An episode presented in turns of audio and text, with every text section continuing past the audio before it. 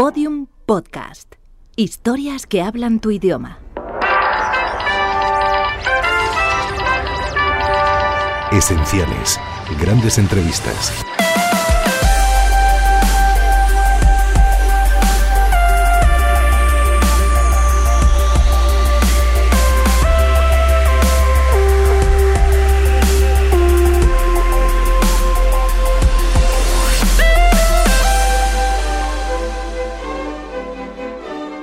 Reencontradas. Fue un gran actor de gran humanidad, artista rebelde, autodidacta, cuya voz insuperable volvemos a escuchar en esta entrevista.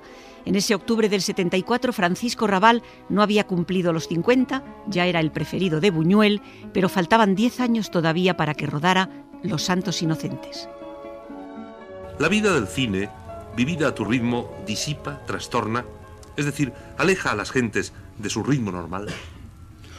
Sí, bueno, también el teatro, por ejemplo, este tiempo que he estado haciendo teatro, pues mi vida estaba cambiada, vivía más de noche que de día. Total, que te acuestas a las 5 de la mañana, a las 9 me despierto con hambre, entonces Asunción me hace un filete con patatas fritas, y ya cuando me despierto a las 3 o las 4 de la tarde, lo que tengo ganas es de tomar un café con leche o un té con limón. ¿no? Y ya al teatro. Y al teatro, y luego como entre función y función en la casa de Murcia, que está al, al lado del Teatro Eslava, bueno, comía. Es fácil el amor en una película, Paco. El amor que nace porque el guion lo exige dura todo un rodaje.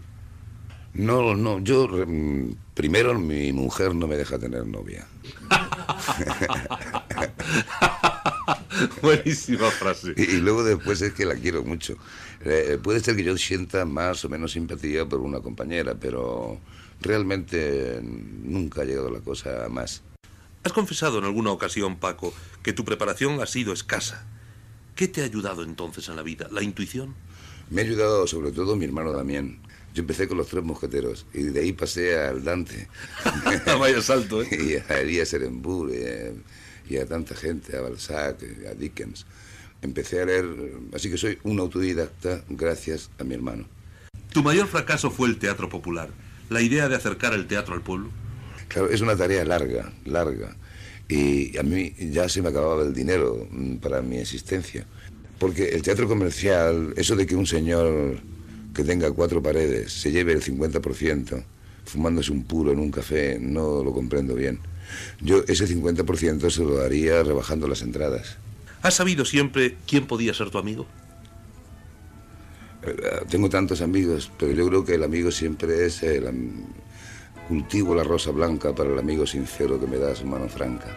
Y para aquel que me arranca el corazón con que vivo, cardos ni ortigas cultivo, cultivo la rosa blanca. Síguenos en Twitter, arroba podiumpodcast y en facebook.com barra podiumpodcast.